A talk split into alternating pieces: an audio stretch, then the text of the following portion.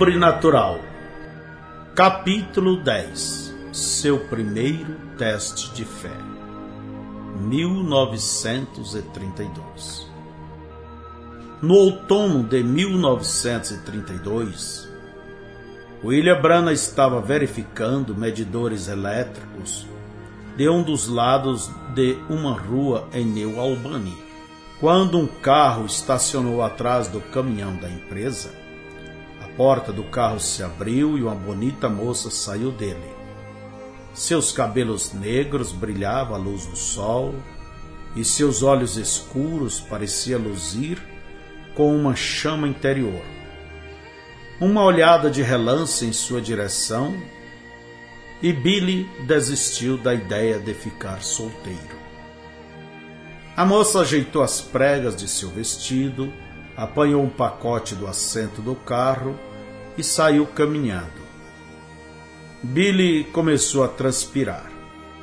Se ele não dissesse algo naquele exato momento, poderia nunca mais vê-la novamente. Ele tomou coragem. Como vai, senhorita? Bom dia, não é mesmo? A moça se virou e sorriu. Bonito. Está esplêndido. Ela fez um movimento em círculo com a mão e disse: Simplesmente olhe para as árvores, de bordo, tudo amarelo e vermelho.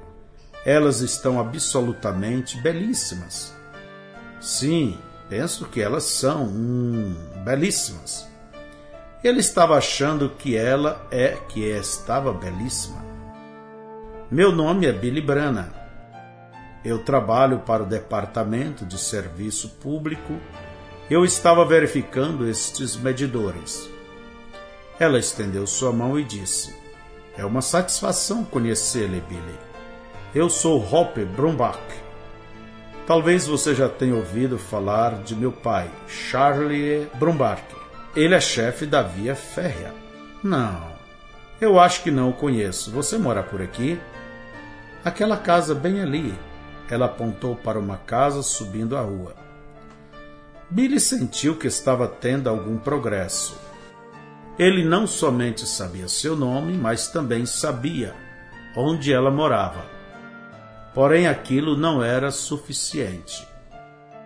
Ele continuou fazendo perguntas a Hope, procurando uma desculpa para vê-la novamente. Enquanto ele indagava, ele soube que ela era uma cristã e que ela frequentava uma igreja batista missionária local na rua Watt, em Jeffersonville. Aquilo foi seu chute certeiro. Sabe, faz poucas semanas que eu sou um cristão e não vou a nenhuma igreja em particular. Talvez visitarei sua igreja no domingo e verei como me sinto. Eu guardarei um lugar para você ela disse com um sorriso. Quando Billy chegou na igreja no domingo seguinte, ele encontrou um assento vazio esperando ao lado de Hooper. Depois do culto, ela conversou com ele por algum tempo antes que fosse para casa. Alegre e simpática, esta moça de 19 anos de idade chamou a atenção dele como nenhuma outra mulher que ele já houvesse encontrado. Havia algo animador sobre sua alegria e inocência. Como uma irmã, ela o atraía de volta à igreja na rua Watts, novamente e novamente, até que se tornasse habitual. Billy admitiu que a razão que escolheu a Igreja Batista Missionária, entre outras igrejas na cidade, era simplesmente porque Hope Brumbach ia lá. Contudo, ele logo desenvolveu um profundo respeito pelo seu pastor, o Dr. Roy Davis. Pregou que Deus não era melhor do que sua palavra e que um cristão não era melhor que sua fé na palavra de Deus. Uma fala que convenceu Billy como absoluta verdade. O Dr. Davis constantemente exortava sua congregação para crer na palavra de Deus de todo o coração e colocar a palavra em prática em suas vidas diárias. Além do mais, este pastor parecia viver o que pregava. Em uma manhã na igreja, o Dr. Davis contou uma história de como, quando ele era um jovem, havia um certo infiel que confundia os propósitos da cruz por onde passava, indo de igreja em igreja desafiando a fé dos cristãos a severos testes. Dr. Davis o ouviu em uma grande reunião em Memphis, no Tennessee. O homem leu em Marcos capítulo 16, onde Jesus disse: E estes sinais seguirão os que crerem.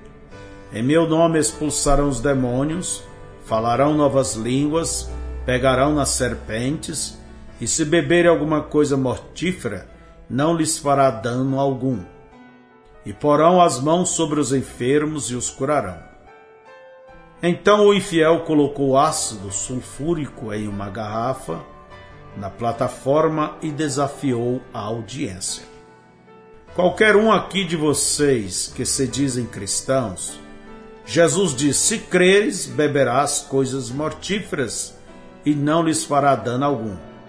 Agora, se esta é a inspirada palavra de Deus, então beba este ácido sulfúrico. Ele repetiu esse desafio várias vezes, criticando os cristãos pela falta de fé e zombando o propósito de Deus. O jovem Dr. Davis disse a um velho sacerdote metodista sentado próximo a ele: Se aquele infiel fazer este desafio mais uma vez, eu subirei lá e beberei. O sacerdote tentou dissuadi-lo. Aquele homem está simplesmente atirando contra seu próprio cérebro. Deixe-o em paz, filho. A Bíblia diz: Não tentarás o Senhor teu Deus. Mas Deves estava determinado: Não, eu não deixarei em paz. E se eu morrer, irei ao céu crendo na palavra de Deus.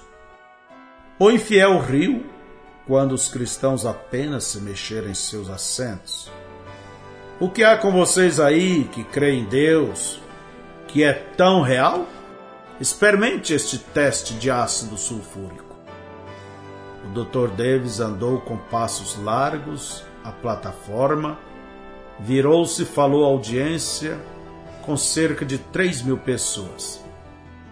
Eu tenho 25 anos de idade, eu sou ministro do Evangelho, eu sei que meu Deus é capaz de me livrar deste ácido sulfúrico, mas contudo, se ele não fizer, não permitirei este fiel permanecer aqui e desafiar a palavra de Deus desta maneira. Ele apanhou o ácido sulfúrico e tomou tudo sem sofrer nem mesmo uma dor ou efeito de enfermidade. Então ele pregou o evangelho com tal convicção que 1.500 pessoas rededicaram suas vidas a Jesus Cristo. Enquanto Billy ouvia esta história, ele pensou que o sacerdote metodista tinha mostrado mais senso que o jovem Dr. Davis. Porque teria alguém que provar a Deus? Não tinha Jesus dito sobre aqueles fariseus incrédulos: Deixai-os. Se um cego guiar outro cego, ambos cairão na cova? Mas, mesmo apesar de Billy não concordar com o que o Dr. Davis havia feito, ele ainda admirava a fé de seu pastor. Estando próximo a um homem com tal e profunda convicção, inspirou Billy a ouvir com muita atenção a palavra de Deus.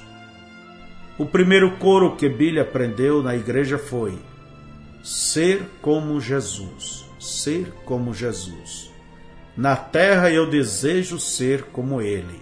Através de toda a jornada da vida da terra, a glória, eu somente peço ser como Ele. Aquilo se tornou uma constante oração no coração de Billy. Jesus, ajuda-me a ser como tu. Depois de ler o Novo Testamento pela segunda vez, Billy percebeu que precisava ser batizado.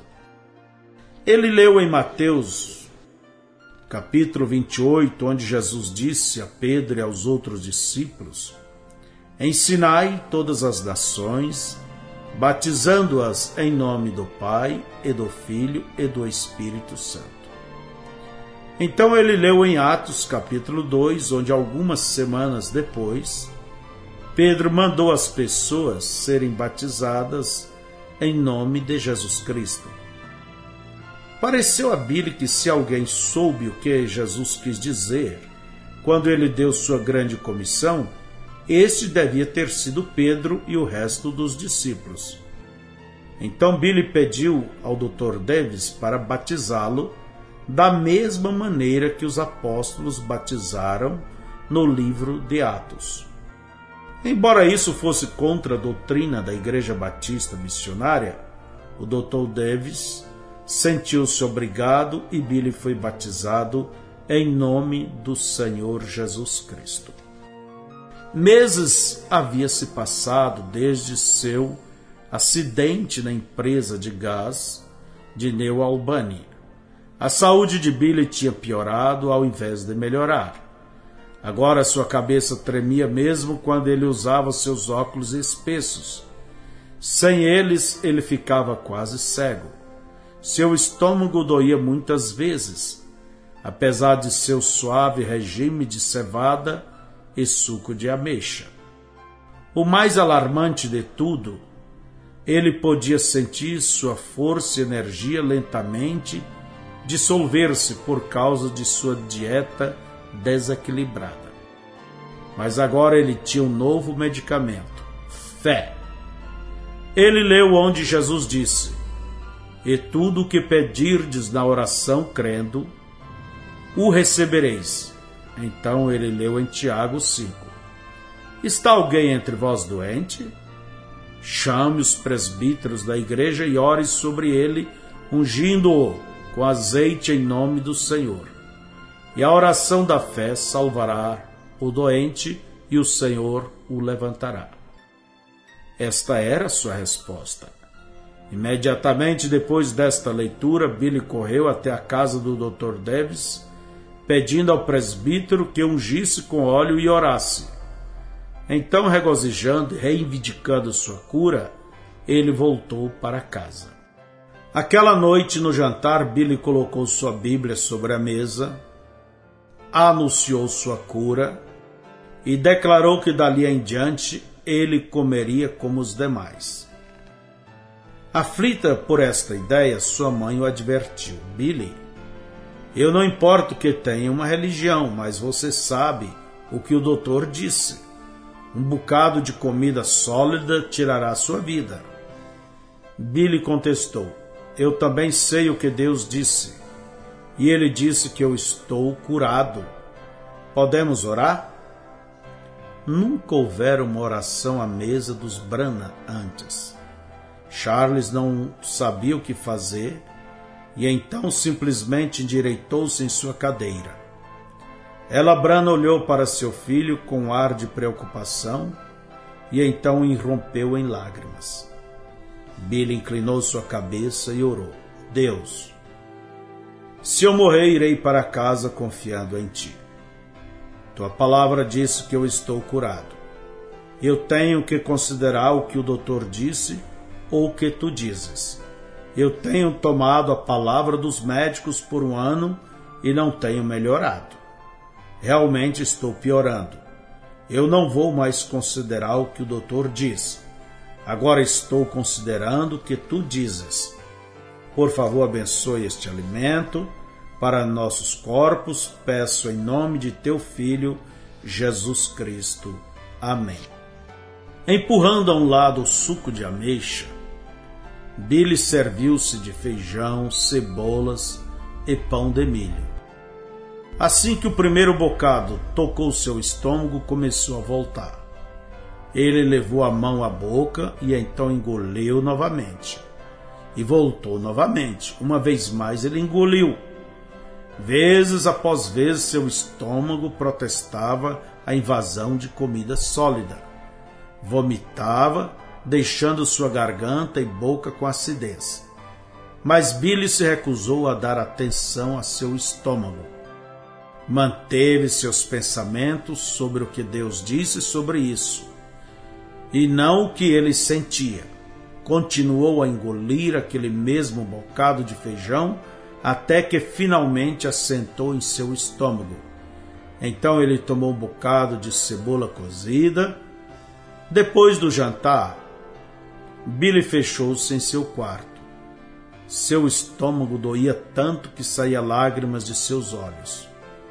Periodicamente ele arrotava e vinha até sua boca uma água azeda. Debilmente, ele cantava um simples coro que aprendeu na igreja. Eu posso, eu desejo, eu creio. Eu posso, eu desejo, eu creio. Eu posso, eu desejo, eu creio que Jesus me cura agora. Ele sucumbiu caindo na cama, com uma voz simplesmente como um sussurro, ele diz: Senhor, estou tomando a ti em tua palavra. Sua mãe bateu a porta. Como você se sente, Billy? Me sinto bem. Eu liguei para o médico. Ele disse que você vai morrer. Billy engoliu aquele ácido que estava em sua boca. Eu não vou morrer, mamãe. Me sinto muito bem. Não falando sobre os sentidos de seu corpo, mas como ele se sentia em relação à promessa de Deus. Na manhã seguinte, aquela vasilha de feijão estava sobre o fogão. Ela Brana virou-se quando seu filho entrou na cozinha. O que você quer para o café da manhã, Billy? Eu quero um pouco de feijão e pão de milho. Os dias se passavam e ele ainda sofria. Cada refeição era um esforço físico. Seu estômago revolvia com protesto de fermentação. Sua cabeça girava com vertigens, mas no reino da fé ele não lutava nem vacilava. Ele se mantinha repetindo a si mesmo as palavras de Jesus: Se tu podes crer, tudo é possível que crer. Aquilo era sua âncora, apesar de todos os seus sintomas serem, ao contrário, ele se manteve testificando que Jesus Cristo o havia curado. Ele também leu a admoestação do apóstolo Paulo: A ninguém devais coisa alguma, a não ser o amor com o que vós ameis uns aos outros. Com estas palavras, uma dor de culpa tocou seu coração. Agora ele devia aos médicos dois mil dólares concernente à sua operação. Depois de orar sobre isto, ele percebeu que Deus estava dizendo aos cristãos para pagarem suas dívidas, como podem, mas não tardá-las demasiadamente. Billy devia 300 ao farmacêutico, o senhor Mason, um homem simpático que nunca negou medicamentos a Billy mesmo sabendo quão pobre era a família Brana. Descendo até a farmácia, Billy disse: Senhor Masso, eu lhe devo e vou pagar.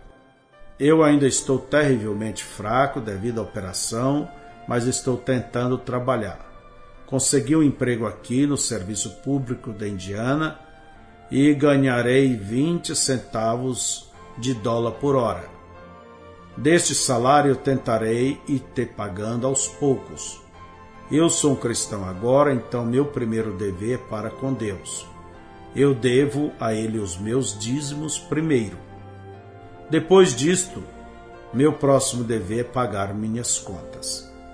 O dinheiro para mim é escasso. Meu pai está doentio, eu estou ajudando a sustentar minha mãe, sete irmãos e uma irmã mas tentarei te pagar pelo menos 25 centavos de dólares cada vez que eu receber.